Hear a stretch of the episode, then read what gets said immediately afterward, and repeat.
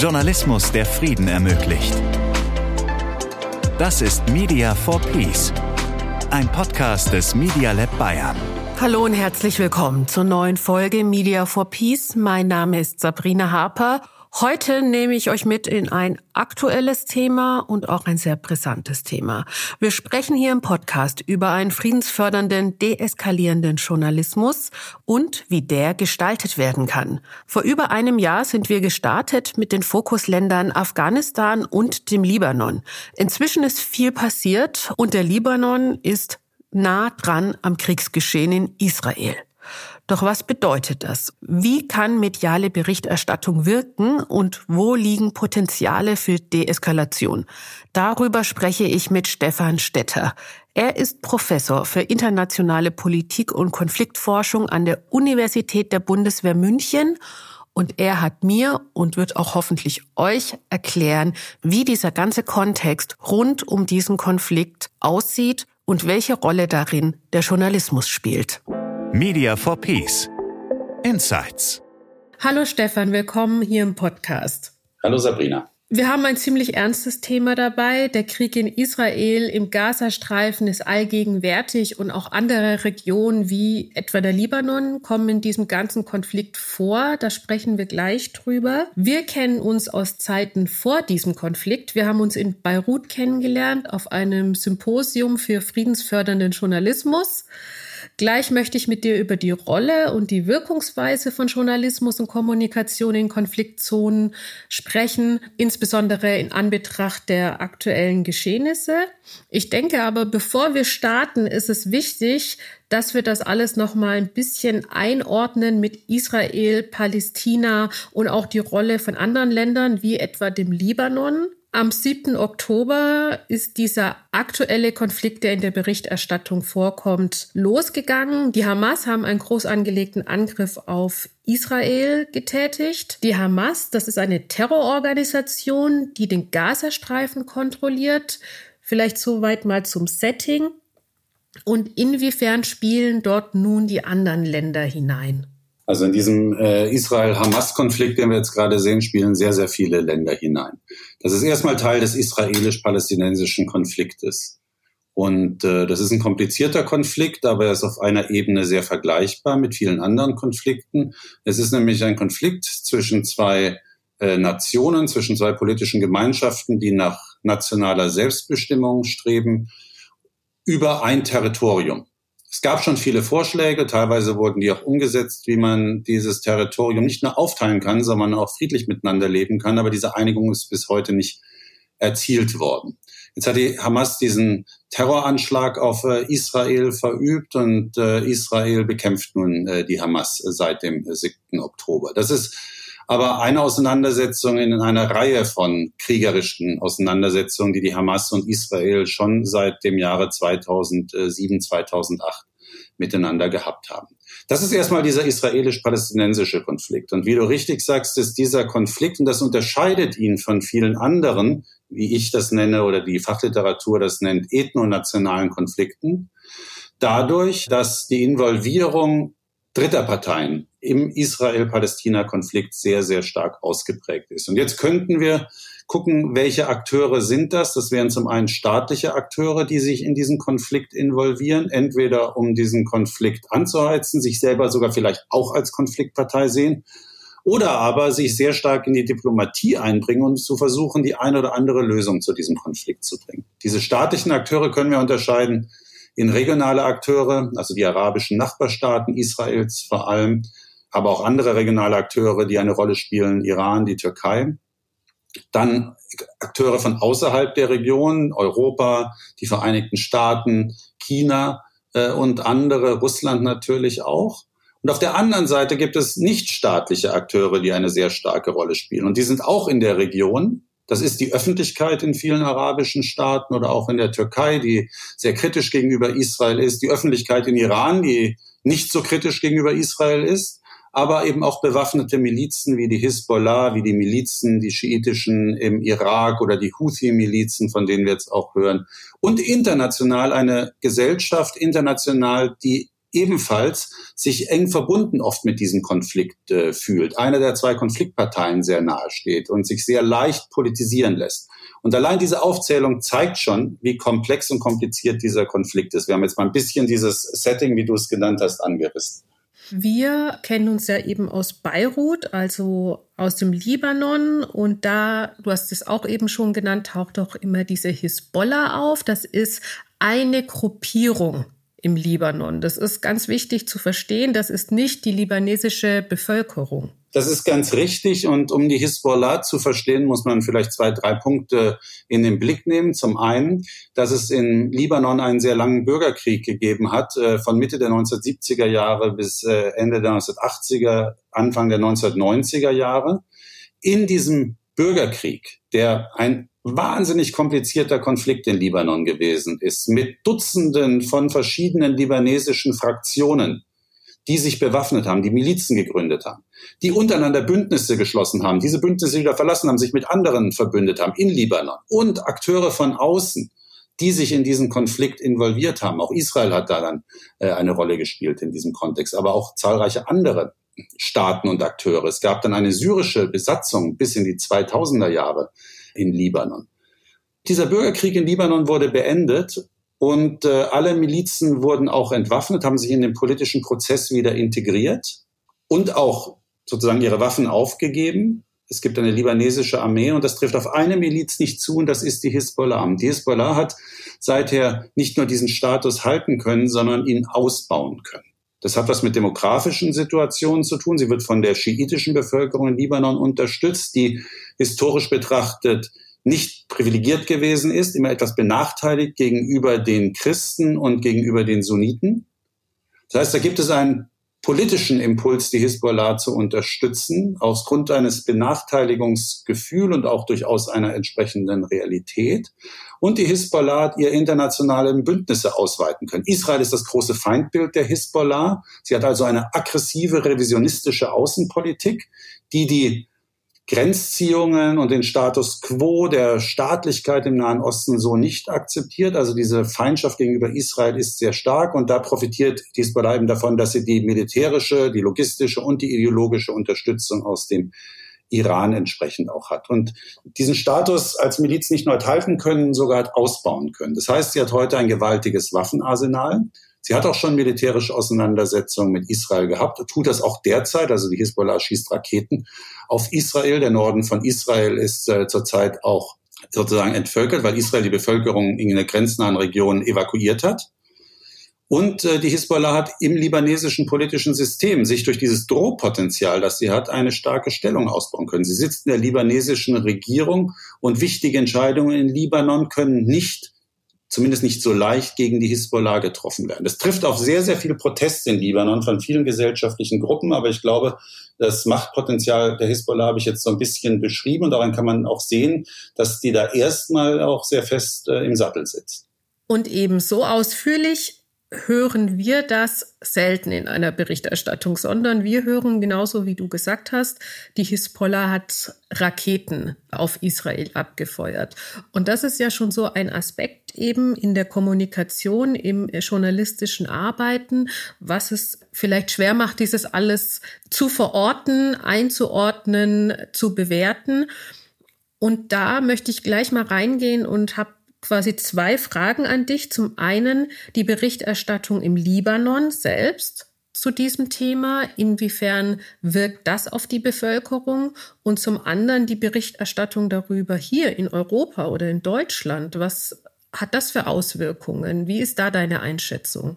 Zuerst mal hast du ganz recht mit deiner Beschreibung, dass die Darstellung von sehr komplizierten Sachverhalten sehr, sehr verkürzt oft ist. Also man kriegt Schlagworte und Begriffe mit, man kriegt auch immer Framings mit, das lässt sich gar nicht vermeiden. Also über politische Themen zu reden bedeutet immer, dass es irgendein Framing ohnehin äh, gibt, das ist klar. Aber es kann oft unbefriedigend sein, weil doch viel mehr oft hinter den Sachverhalten steht, als man so denkt. Und das ist, wenn äh, die neueste Novelle eines äh, Bau äh, Bebauungsgesetzes beschlossen wird, vielleicht nicht ganz so dramatisch. Also es kann das auch sein, aber man merkt doch, wenn es um Leben und Tod und Sicherheit geht, Krieg und Frieden, dass man sich mehr Hintergrundinformationen wünscht. deswegen sind ja so Formate wie so ein Podcast auch ganz äh, gut. In den 70er Jahren, bevor es das Internet gab, gab es so Fernsehsendungen in Schwarz-Weiß, wo dann äh, Gespräche stattgefunden haben mit einer Person, die eine Stunde gedauert haben. Eigentlich braucht man das auch für manche Themen. Da bin ich ganz deiner Meinung. Nun ist es auch eine Möglichkeit, die existiert. Wir haben auch in unserem Media for Peace Projekt eine Reihe von Podcasts analysiert, in denen politischer Austausch stattfindet, der auch in die Tiefe geht.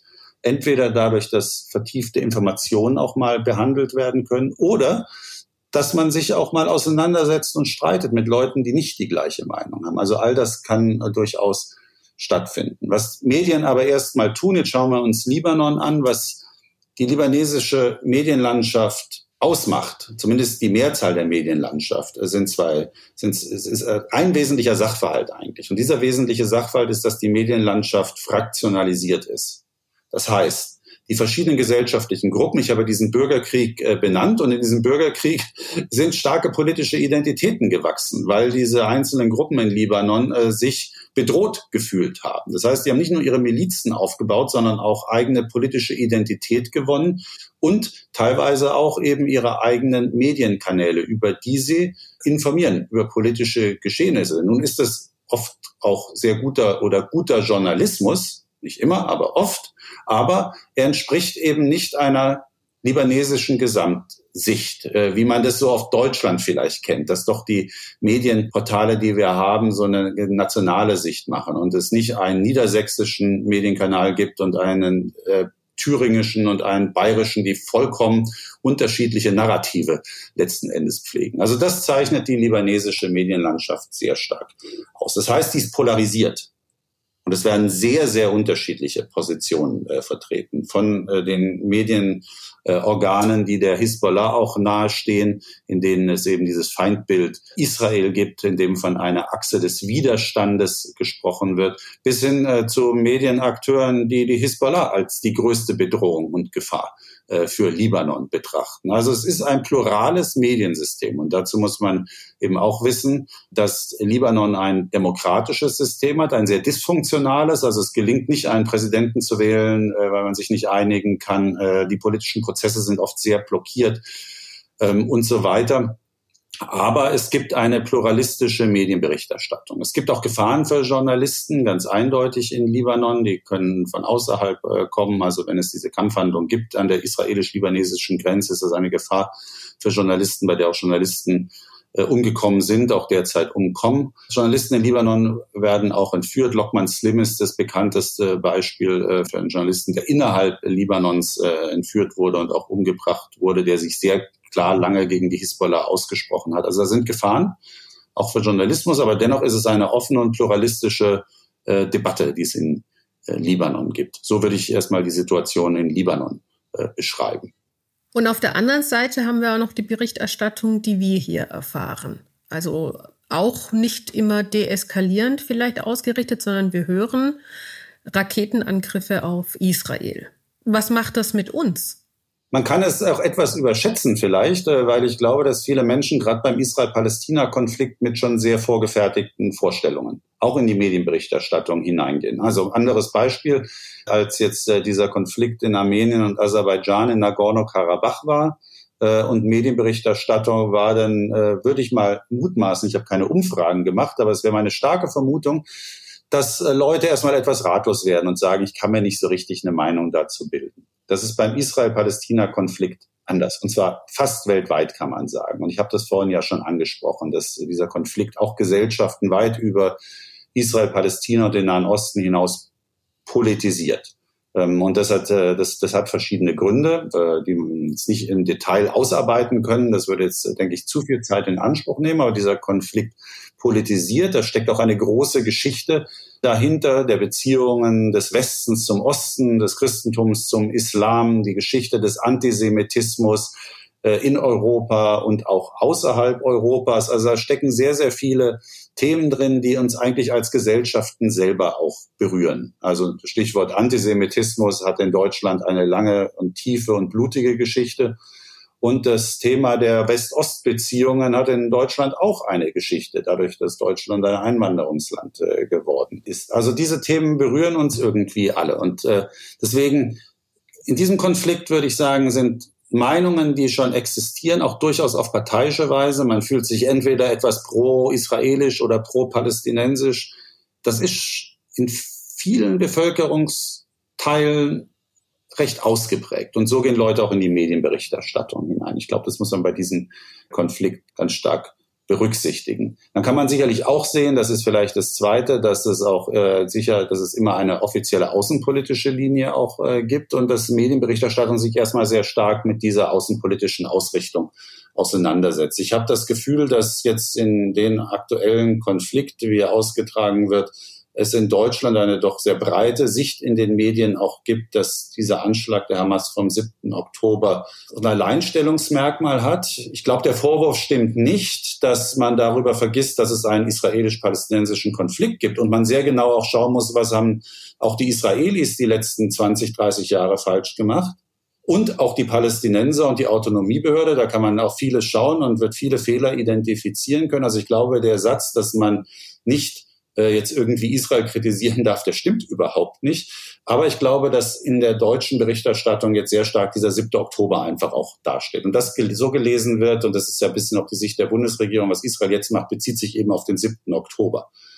Aber ich finde in der Medienberichterstattung sehr viele Auseinandersetzungen in Deutschland. Also zumindest in den Sachen, die ich konsultiere, ähm, äh, in den sozialen Medien, in der in der Presse und im Fernsehen wird doch sehr, sehr viel diskutiert über die humanitäre Katastrophe, die es in Gazastreifen gibt. Wie ist die Notlage dort?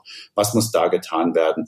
Wie geht es den Menschen in Israel? Wie geht es den Familien der Geiseln? Wie könnte es den Geiseln selber gehen? Wie geht es den Leuten, die in Israel jetzt vertrieben wurden, aus dem grenznahen Gebiet zum Gazastreifen oder aus dem Norden der Grenze zum Libanon? Es gibt auch die Feuilleton-Auseinandersetzung. Wie reden wir eigentlich übereinander? Was ist das Erbe der Geschichte, des Antisemitismus, des Kolonialismus? Also ich glaube, da gibt's, wer will, kann sich sehr, sehr breit informieren und kriegt eigentlich alle Informationen. Und nicht zuletzt auch die Frage, wie soll es eigentlich nach diesem Krieg weitergehen? Und ich, mein Eindruck ist, äh, wer sich informieren will, der kann das in der Breite eigentlich auch tun. Und man muss ja auch sagen, dass man da nicht auf deutsche Medien beschränkt ist. Ich kann nur empfehlen, das tue ich auch selber. Gut, ich tue es aus meiner Forschung heraus, dass man auch äh, die israelische und arabische Presse konsultiert. Das muss man nicht nur in den Landessprachen machen, die gibt es auch auf Englisch. Und das würde ich immer auch empfehlen, um so ein Gefühl zu kriegen, wie wird eigentlich dieser Konflikt äh, außerhalb Deutschlands und auch Europas betrachtet. Wenn wir an die Darstellung, wie du es eben gerade schon ausgeführt hast, äh, denken, die es so gibt, dann ist das ja auch immer eine Möglichkeit, eine Plattform, dass Öffentlichkeiten Sichtbarkeit bekommen. Also im Libanon hast du schon gesagt, ist es sehr fragmentiert. Wenn wir noch mal dorthin zurückgehen, inwiefern können Menschen im Libanon auf die Gestaltung von Öffentlichkeiten einwirken, wenn wir an die Presse denken oder eben an den Journalismus? Man muss sagen, auf die allgemeine Debatte einzuwirken, ist sehr schwierig. Das gelingt ja auch den politischen Parteien in Libanon nicht. Das System ist eben sehr, sehr fragmentiert und einen gesamtlibanesischen Diskurs hinzubekommen, etwa eine Verständigung über die Frage, äh, was ist eigentlich unsere Identität, unsere gesamtlibanesische und was leitet sich daraus ab an Politik, die wir eigentlich haben wollen. Gerade jetzt auch zu so außenpolitisch sensiblen Themen ist es in Libanon fast unmöglich. Ja, also da sind Grenzen gesetzt, über die eigenen Strukturen äh, der eigenen Gruppen letzten Endes hinauszustrahlen. Das ist sehr, sehr begrenzt, aber es findet in gewissen Ausmaße statt. Also die Forschung, die wir im Media for Peace Projekt gemacht haben, hat aufgezeigt, dass es durchaus diese Möglichkeiten gibt. Denn für viele Libanesen ist das Hauptproblem nicht die außenpolitischen Spannungen im Nahen Osten, sondern der desaströse Zustand des öffentlichen Lebens in Libanon selber.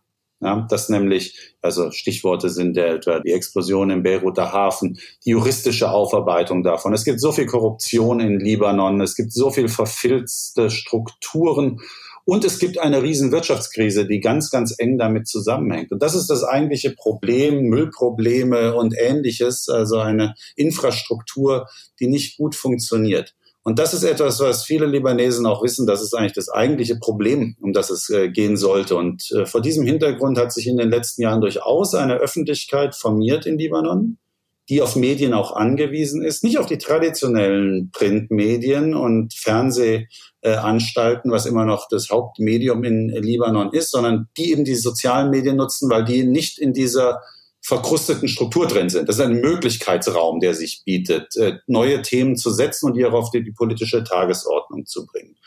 Und es hat nicht zu einer Transformation in Libanon geführt, aber wir haben jetzt in unserem Projekt durchaus erkennen können, dass sich diese, wie soll man es mal nennen, Diskursgemeinschaft, dieser dritte Weg, der sagt, wir wollen uns irgendwie nicht mehr an den äh, klassischen Konflikten in Libanon orientieren, Hisbollah versus Anti-Hisbollah, außenpolitische Orientierung Richtung Iran oder Richtung Saudi-Arabien, das sind nicht unsere Themen, sondern unsere Themen sind innenpolitisch. Und die haben, das zeigen die Daten auch, die wir haben, quantitativ den Diskursraum besetzen können. Die liegen sozusagen quer zu diesen traditionellen Konfliktlinien in Libanon.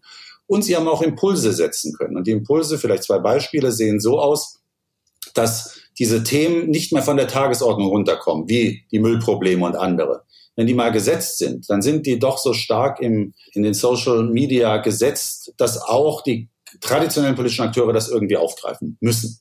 Und zweitens hat es Parlamentswahlen letztes Jahr in Libanon gegeben und dort ist es einer Zahl von 13 unabhängigen Kandidaten gelungen, Parlamentsmandate zu erringen gegen die traditionellen Parteien die ja fest etabliert sind im libanesischen System. Und diese 13 unabhängigen Kandidaten sind auf solchen alternativen Plattformen letzten Endes haben darauf kandidiert und haben es auch geschafft, dann Wählerzustimmung zu kriegen. Das heißt, man sieht, da ist ein Potenzial in Libanon da, aber man sieht auch, wo die Grenzen sind. Das ist wie so eine Decke, an die man stößt. Es sind 13 Sitze, das ist eben keine, keine Mehrheit. Es verändert eigentlich Libanon ja, ist an den, an den Rändern, aber es ist noch keine fundamentale Transformation, die aus Sicht vieler Leute in Libanon das Land eigentlich auch gut gebrauchen könnte.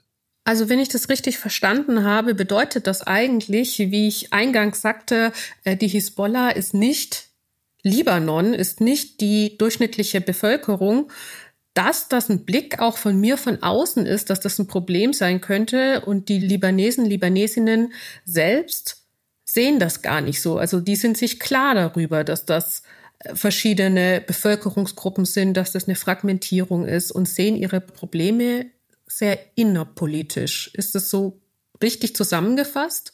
Ja, schon. Ich meine, man muss sagen, die, die, die Hisbollah ist eine libanesische Partei. Sie ist sehr abhängig von Iran in vielerlei Hinsicht, finanziell, militärisch, strategisch, ideologisch und so weiter. Ähm, das ist das eine, aber die sozusagen die Mitglieder und äh, die Wähler auch der Hisbollah sind sind Libanesen. Das heißt, Libanon ist ein fragmentiertes Land. Das muss man einfach das muss man einfach sehen. Und ich habe dir auf die sozialen Hintergründe und auch den Bürgerkrieg verwiesen, wie die Hisbollah als Bewegung der in der schiitischen Bevölkerung, in Teilen der schiitischen Bevölkerung, muss man genauer sagen, ähm, auch entstanden ist. Und in dem Sinne ist sie libanesisch. Und die Herausforderung für die Hisbollah ist es im innerlibanesischen Diskurs, weil die eben auch so beäugt wird und auch abgelehnt wird von vielen Libanesen, die außerhalb dieser Anhängerschaft stehen. Da wird sie teilweise kritisch gesehen, teilweise massiv abgelehnt. Und das Problem, die Herausforderung die Hisbollah ist zu zeigen, wir sind eigentlich libanesisch. Ja? Und das wird ihr nur so halb oder gar nicht abgekauft. Und sicherlich auch zu Recht von vielen Libanesen, weil eben die Verknüpfung mit Iran und den außenpolitischen Interessen, die Iran hat, so eng ist, äh, dass äh, ja, dieser Status als eine Partei, die vor allem die Zukunft Libanons im Blick hat, in Frage steht. Und viele Libanesen machen sich auch Sorgen, dass diese aggressive revisionistische Haltung der Hisbollah letzten Endes auf Libanon zurückfällt, wie im Krieg 2006 als äh, mit Israel. Und weil wenn ein solcher Krieg stattfindet, dann ist eben nicht nur die Hisbollah mit ihren Strukturen Ziel von äh, israelischen Angriffen, sondern der Libanon auch eben als, als Ganzer. Und deswegen fühlen sich durchaus äh, viele Libanesen auch mitgefangen mit der Hisbollah, deren außenpolitischen Ziele sie aber gar nicht teilen. Wir haben schon in vorherigen Folgen ein bisschen über das Mediensystem im Libanon gesprochen. Die Folgen verlinke ich auch nochmal in den Show Notes. Ähm, das war eben zum einen dieses Thema traditionelle Medien, alternative Medien, die du eben auch erwähnt hast. Und äh, ein Thema Social Media und was für einen Impact das haben kann. Wenn ich dich jetzt richtig verstanden habe, siehst du ein großes Potenzial in den sozialen Medien, die sich etablieren und hast jetzt auch schon erste Erfolge genannt. Siehst du denn für die Zukunft dort dann einen Fokuspunkt oder wie spielen die traditionellen Medien weiterhin mit? Die haben in Libanon eine wichtige Bedeutung. Also das äh, Fernsehen ist ein wichtiges Medium, die Printmedien teilweise auch, die verschwinden nicht. Aber ich glaube tatsächlich, dass jetzt in einem Land wie, wie Libanon die sozialen Medien doch eine sehr, sehr starke Rolle spielen, weil eben die traditionellen Strukturen auch so verkrustet sind, dass die sehr, sehr schwer aufzubringen ist, weil es ja auch um Eigentumsrechte und Ähnliches äh, geht. Das ist nicht zu sehen so richtig, deswegen sind die alternativen, auch medialen Räume die, oder journalistischen Räume eben sehr, sehr stark in den, in den sozialen Medien präsent. Plus, dass es eine sehr große Bereitschaft zur Nutzung dieser sozialen Medien in Libanon eben auch gibt, auf die man als Ressource zurückgreifen kann. Das Wichtigste ist aber, dass es eben diese pluralistische Meinungsstruktur in Libanon gibt. Das heißt, das politische System bietet die Möglichkeiten, dass es überhaupt genutzt werden kann. Und das ist ja ein großer Unterschied zu vielen anderen Staaten in der Region. Äh, wenn man etwa an den Iran oder an Ägypten oder an Saudi-Arabien oder die Emirate oder andere denkt, die diesen Raum und den öffentlichen Diskurs viel mehr überwachen wollen und auch überwachen können. Was müsste denn aus deiner Sicht passieren, dass sich diese Medien, egal jetzt in welcher Form, deeskalierend aufstellen können? Das äh, es hat so zwei Komponenten, aber die sind alle mittel- und langfristig. Und das ist auch das Schwierige daran, weil wir mit diesen Polarisierungen erstmal leben müssen. Die müssen wir auch als Realität erstmal erkennen. Wir haben über den Israel-Palästina-Konflikt gerade gesprochen und über andere. Und äh, sind ja nicht nur die Medien sehr stark polarisiert, sondern auch die Meinung von Individuen. Äh, dazu kann man nun in Deutschland oder in Tel Aviv oder in Ramallah oder in Beirut mal in ein Taxi steigen oder in eine Kneipe gehen und sich mit Leuten unterhalten. Dann sieht man ja auch, was Meinungen sind. Die können teilweise sehr, sehr polarisiert zu sehr vielen äh, Themen sein. Wie kann man sowas überwinden?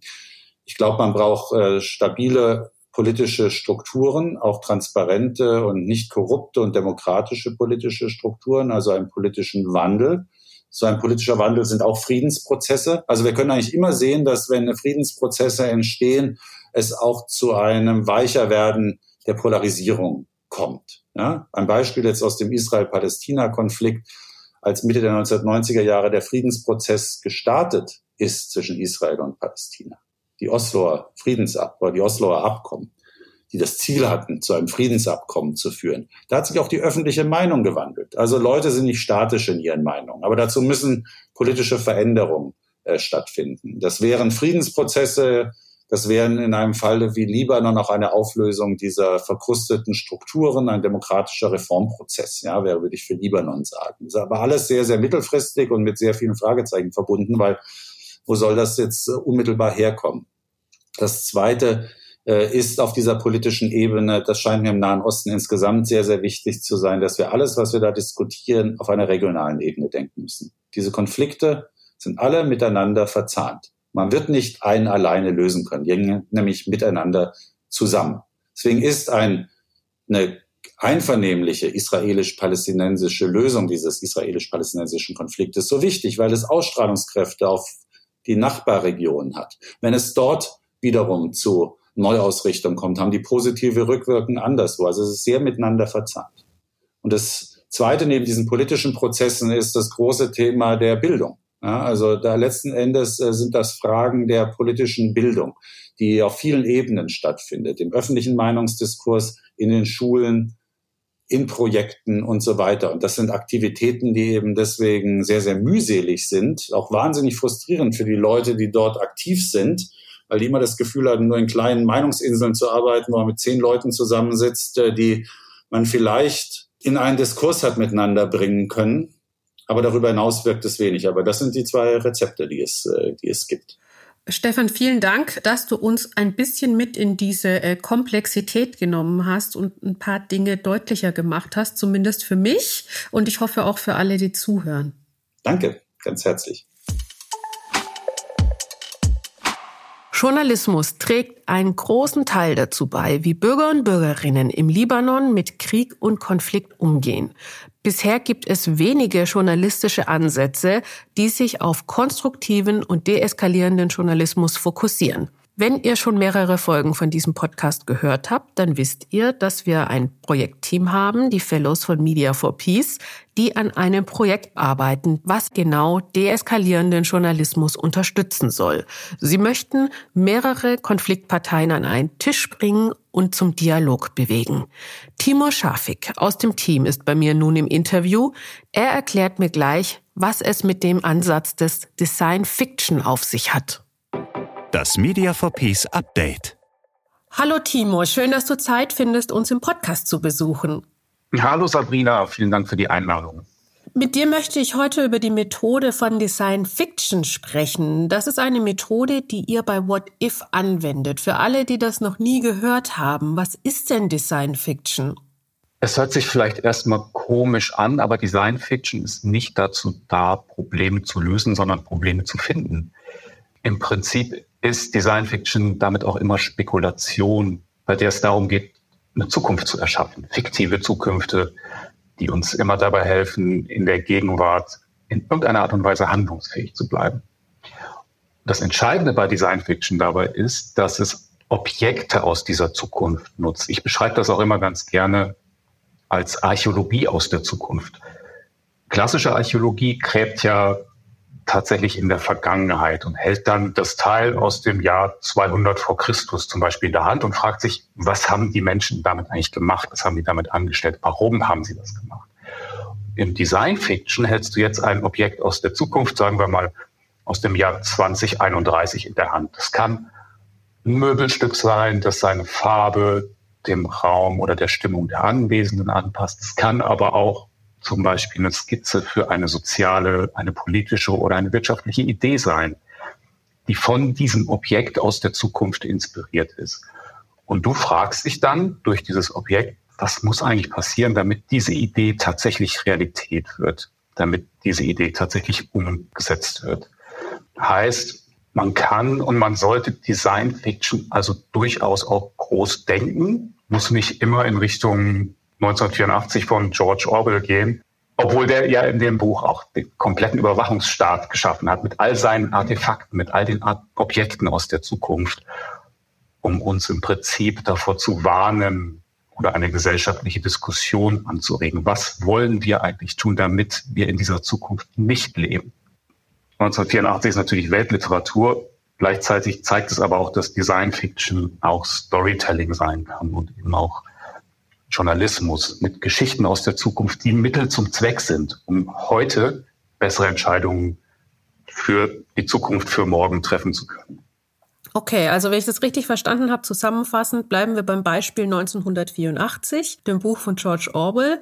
In diesem Buch beschreibt er immer wieder Situationen, zum Beispiel große Abbildungen an der Wand von einem Menschen, der immer einen Appell macht oder ähm, es gibt so eine Morgenmotivation, wenn ich mich recht erinnere. Das beschreibt er alles sehr bildlich und die Ableitung daraus ist, wenn ich mir vorstelle, ich hätte diesen Menschen aus diesem Buch, der diesen Morgenappell macht, dass ich das nicht in der Zukunft haben möchte, sondern dass ich eine andere Art von Motivation, von Arbeitssituation haben möchte und kann mir daraufhin vorstellen, was muss ich alles tun, damit eben diese Situation nicht eintritt. Ist es so korrekt zusammengefasst?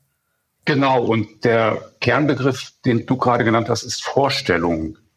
Ähm, und das versuchen wir bei What If und das bringen wir bei What If mit Journalismus zusammen. Und das ist das Spannende von Design Fiction, was es für uns ausmacht, damit zu arbeiten, weil das Objekt aus der Zukunft, das kann völlig unterschiedliche Formen annehmen. Es kann Formen annehmen, die du gerade beschrieben hast aus 1984. Das kann aber auch ein fiktiver Katalog sein. Das kann ein Film sein, eine Anzeige sein. Das kann eine App sein. Das kann tatsächlich ein Objekt sein. Es kann auch einfach ein Text sein, eine Jobausschreibung oder ein Forschungspapier. Was diesen Objekten aus der Zukunft gemein ist, das ist, dass sie so tun, als ob sie echt wären und dazu dienen, und da komme ich auf das, was du gerade gesagt hast, das Denken anzuregen, eine Vorstellung anzuregen und damit auch einen Dialog anzustoßen, eine Diskussion anzustoßen. Weil diese Objekte eben nicht total abgehoben sind. Design Fiction ist kein Science Fiction, sondern weil sie tatsächlich machbar sind und auch nutzbar sind. Und dann wird es eben für uns und für den Journalismus hochspannend, weil die Diskussion über diese Zukunft auch immer einen Weg aufzeigt. Wie sieht das dann konkret bei euch aus, wenn ihr so einen Workshop macht? In unseren Dialogen bei What If kommen Teilnehmer zusammen, die oft völlig unterschiedlicher Meinung sind. Und die berufen sich ganz oft auf die Vergangenheit. Und jetzt bekommen sie über Design Fiction die Möglichkeit, gemeinsam über die Zukunft nachzudenken. Also nicht über das Gestern und das Heute, wo sowieso schon alles gelaufen ist und total verworren ist und total schwierig ist, sondern über das Morgen. Die Herausforderung für uns bei What If ist es dabei natürlich, sie diesen kreativen Design-Fiction-Prozess zu führen. Wir müssen sie leiten, wir müssen sie an die Hand nehmen, ohne die Fakten völlig außen vor zu lassen. Und wenn wir das schaffen, und das haben wir über unsere vergangenen Dialoge immer wieder getestet und auch beweisen können. Dann sind wir in der Lage, Lösungen für die Zukunft aufzuzeigen und zu diskutieren und einen Weg dorthin aufzuzeigen. Weil das ist ja auch das, was wir uns als Dialoganbieter What If zur Aufgabe gemacht haben, mit konstruktiven, zukunftsgerichteten Dialogen einen Beitrag zur Deeskalation in Krisen- und Konfliktregionen zu leisten. Und der erste Schritt dabei ist immer das Suchen und das Finden geeigneter Konfliktthemen natürlich. Das sind im Idealfall für uns lösungsorientierte Themen, über die am Rande vielleicht auch schon berichtet wurde, die aber im Sinne eines konstruktiven Journalismus mehr gehört werden müssen. Denn was ganz typisch ist für Krisen- und Konfliktregionen, ist der sogenannte Breaking News Cycle. Also negative Nachrichten, die immer lauter und immer schneller gespielt werden. Wir setzen in unseren Dialogen dann, die auch die unterschiedlichsten Formate annehmen können, auf Teilnehmer, die immer themenabhängig sind. Heißt, das sind tatsächlich vom Konflikt direkt Betroffene. Das sind aber auch externe Konfliktexperten. Es ist immer ein Moderator, eine Moderatorin und immer eine Journalistin, ein Journalist. Und der Dialog wird dann über eine konstruktive Design-Fiction-Frage eröffnet. Was wäre, wenn? Ja? What if? Dann durch unterschiedliche Methoden strukturiert und durch den Moderator geleitet oder die Moderatorin geleitet mit dem Ziel, Ideen und Perspektiven für eben diese eine gemeinsame Lösung zu entwickeln.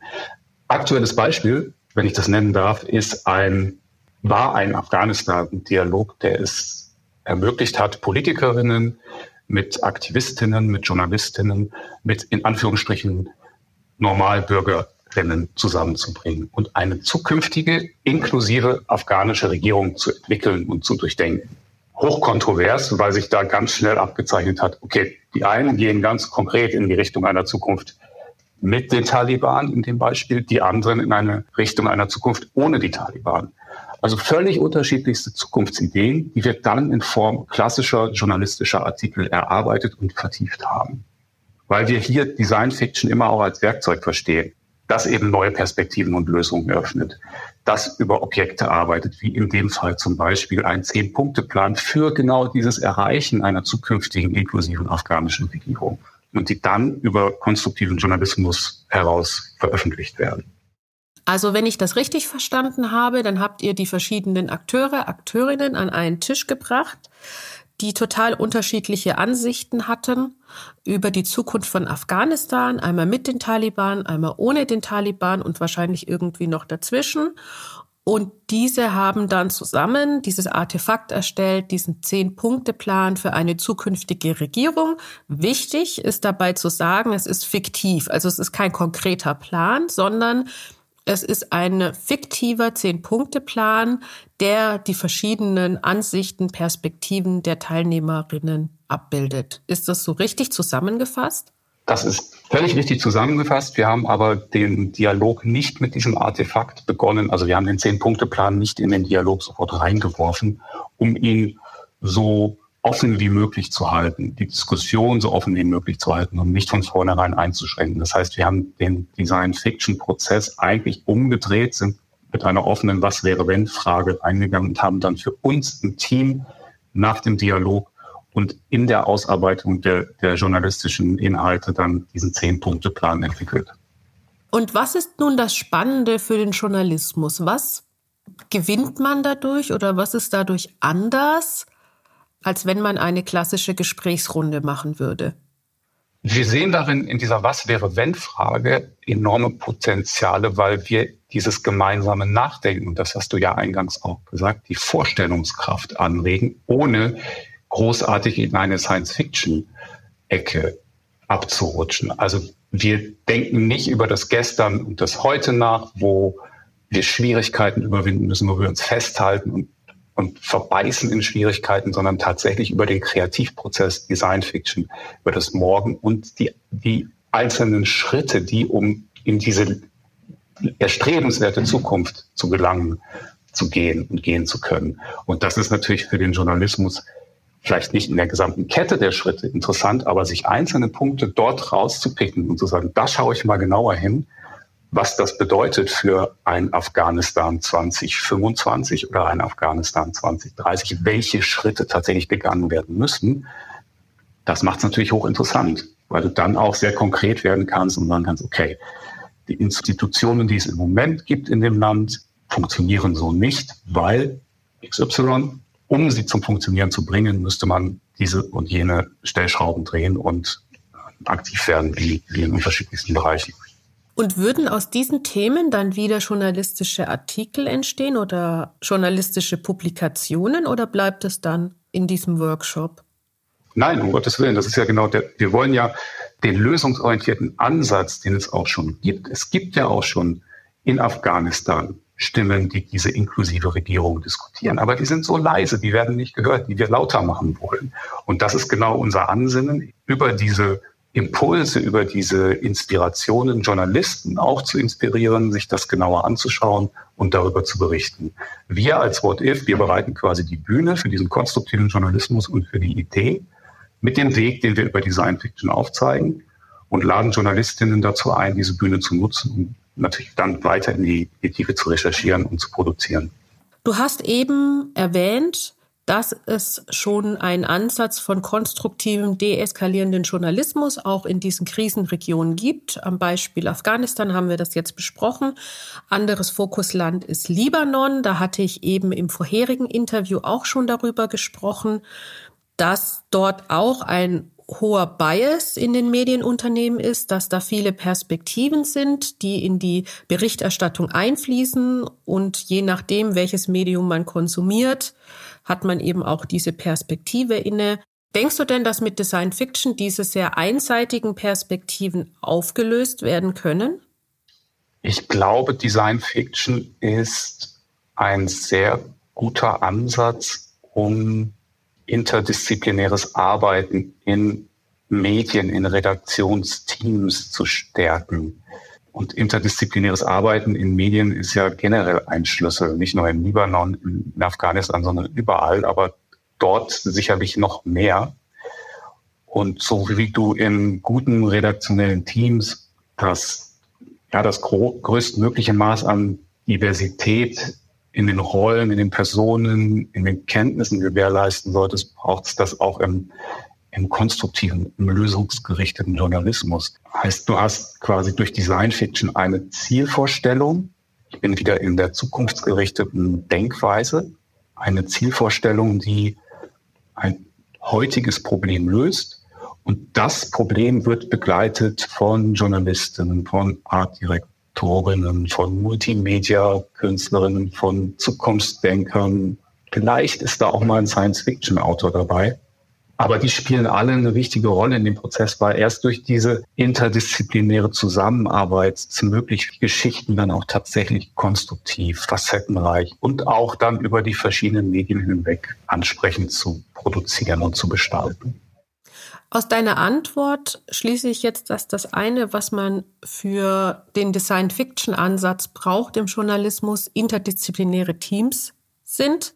Gibt es denn sonst noch etwas, wo du sagst, das ist für den redaktionellen Workflow sehr, sehr wichtig? Ja, nicht abzuheben und sich immer dessen bewusst sein, ich wiederhole mich, aber dass wir nicht im Science Fiction sind. Wir sind im Design Fiction. Das heißt, wir gehen tatsächlich in eine mögliche Zukunft, nicht in eine abgehobene Zukunft. Und das muss mir als Journalistin immer klar sein, dass ich das Ganze Zukunftsdenken auch mit Daten, mit Fakten, mit Beweisen belegen muss. Ansonsten kann es durchaus auch angreifbar werden und wird sehr schnell zur Spekulation abgestempelt. Was es nicht ist und was es auch nicht sein soll. Wie geht es jetzt bei euch weiter im Team, bei den Media for Peace Fellows? Was steht als nächstes an? Testen. Wir sind immer am Testen. Wir werden nie aufhören zu testen. Wir testen unterschiedlichste Dialogformate. Wir testen unterschiedlichste Teamzusammensetzungen in den Dialogen, haben einen klaren Themenplan für das nächste Jahr aufgesetzt, werden weiter in Kooperationen gehen, werden weiter in den Ausbau unserer, unserer Plattform gehen, werden weiter in unterschiedlichsten journalistischen Formaten auch denken wollen und müssen. Heißt, was produzieren wir aus den Dialogen hinaus? Ist es tatsächlich nur ein, also in Anführungsstrichen nur ein zukunftsgerichteter, konstruktiver Artikel? Was können wir noch machen? Also wir spielen mit den Möglichkeiten, die uns gegeben sind, extrem gerne und extrem viel. Immer vor dem Hintergrund, dass wir unser Produkt, unser Proof of Concept stärken, weiterentwickeln, an der einen oder anderen Stellschraube auch drehen, Dinge erkennen, die nicht funktionieren, dafür andere, die dann umso besser funktionieren und in das Projekt und in das Produkt passen. Vielen Dank, Timo, dass wir ein bisschen hinter die Kulissen schauen durften bei euch. Danke dir, Sabrina. Hat sehr viel Spaß gemacht. Vielen Dank. Hier im Podcast werden wir weiter verfolgen, wie die Verschmelzung von Design Fiction und Journalismus zu einem deeskalierenden, friedensfördernden Journalismus beitragen kann. Einfach jetzt diesem Podcast folgen und immer anhören, wenn du Lust hast, weil das ist ein Podcast, das heißt, wir hören uns wieder, wann immer, wo immer und wie immer du willst. Media for Peace, der Podcast für friedensorientierten Journalismus. Eine Produktion des Media Lab Bayern. Media for Peace ist eine Kooperation mit dem DTEC BW, Zentrum für Digitalisierungs- und Technologieforschung der Bundeswehr und der Universität der Bundeswehr München.